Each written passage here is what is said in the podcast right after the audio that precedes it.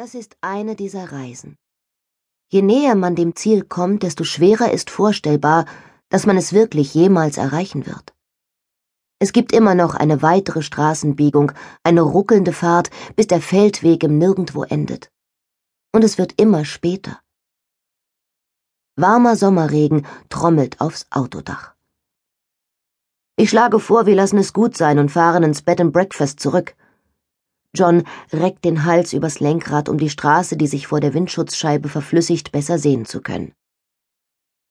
Wir genehmigen uns ein Bier und visieren eine Hochzeit irgendwo im Umkreis der M25 an. Was meinst du? Lieber nicht, Schatz. Irgendwo, wo es ein sonniges Mikroklima hat, vielleicht? Sehr witzig.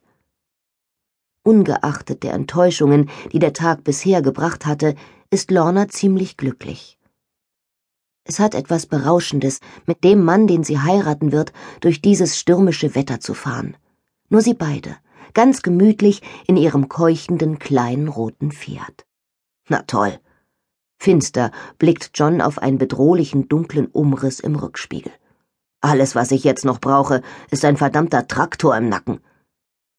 Er hält an einer Kreuzung, an der diverse windgekrümmte Schilder in Richtungen zeigen, die wenig mit den vorhandenen Abzweigungen zu tun haben.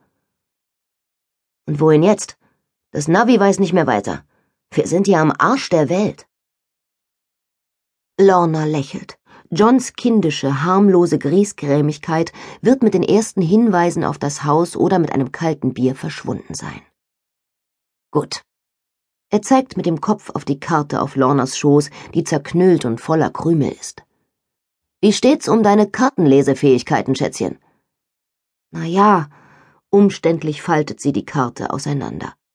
Meinen Berechnungen zufolge fahren wir gerade durch den Atlantik. John schnaubt und streckt die langen Beine aus. Großartig. Lorna beugt sich zu ihm und streicht ihm über den Oberschenkel. Sie weiß, dass er es müde ist, im Regen über unbekannte Straßen zu fahren und Hochzeitslocations abzuklappern. Und dann noch die abgelegenste, die versteckteste zum Schluss. Sie wären jetzt an der Amalfiküste, wenn sie nicht darauf bestanden hätte, stattdessen nach Cornwall zu fahren. John hatte ihr den Antrag an Weihnachten gemacht, vor Monaten. Für eine ganze Weile hatte das gereicht. Sie genoss es, verlobt zu sein, diesen Zustand seligen Aufschubs. Sie gehörten zusammen, doch sie entschieden sich noch immer jeden Morgen neu für dieses Zusammensein. Sie waren Sorge, dieses unbeschwerte Glück zu verlieren. Jedenfalls hatten sie es nicht wahnsinnig eilig. Sie hatten alle Zeit der Welt. Und dann doch wieder nicht. Als Lornas Mutter im Mai unerwartet starb, war das wie eine Mahnung, nicht länger zu warten die Dinge nicht aufzuschieben und nicht zu vergessen, dass auf jedermanns Kalender bereits ein dunkles Datum eingekringelt ist, das immer näher rückt. In ihr wuchs der Wunsch, das Leben mit beiden Händen zu greifen, an einem nieseligen Sonntagmorgen auf ihren roten Glücks-High Heels durch den Abfall auf der Bethnal Green Road zu stöckeln.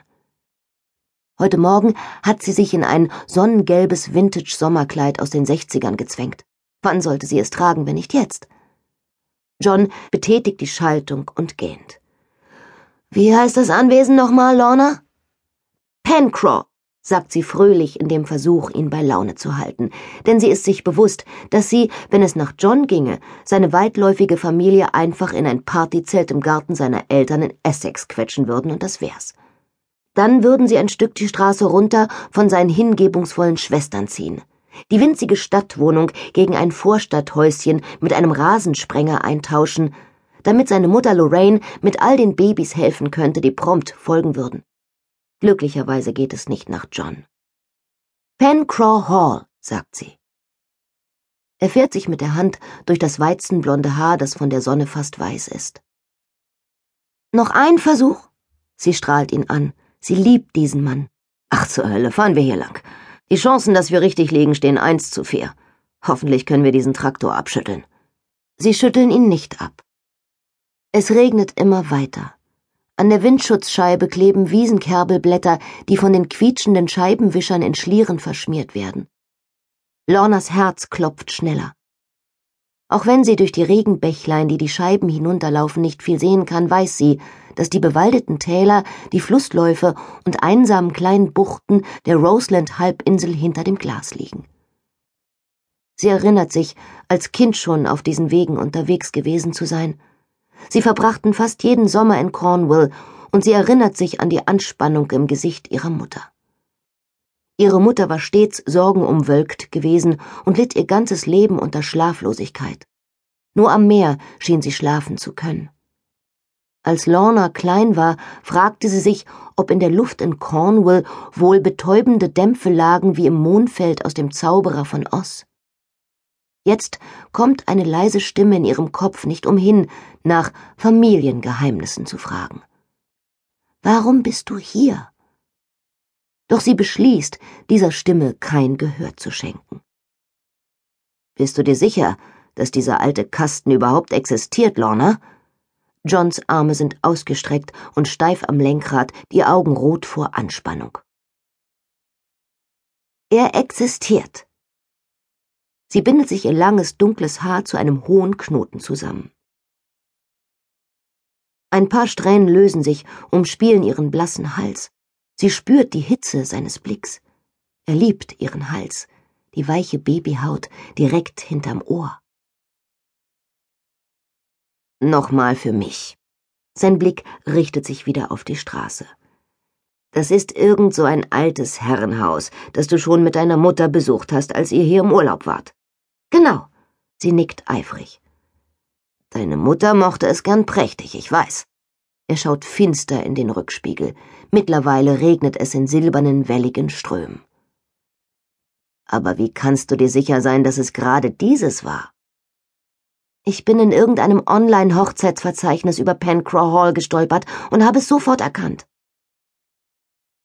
So viele Dinge waren bereits verblasst die Hyazinthennote des Lieblingsparfums ihrer Mutter, wie sie mit der Zunge geschnalzt hat, wenn sie nach ihrer Lesebrille suchte. Doch in den letzten paar Wochen waren andere längst vergessen geglaubte Erinnerungen in unerwartet klarer Schärfe zurückgekehrt. Und dies war eine davon. Wie Mama auf dieses große alte Haus zeigt, ihr ehrfurchtsvoller Blick, das ist irgendwie bei mir hängen geblieben. Sie dreht an dem Diamantverlobungsring an ihrem Finger und erinnert sich noch an andere Dinge. Eine rosa gestreifte Tüte Karamellbonbons schwer in ihrer Hand. Ein Fluss. Ja, ich bin ziemlich sicher, dass es dasselbe Haus ist.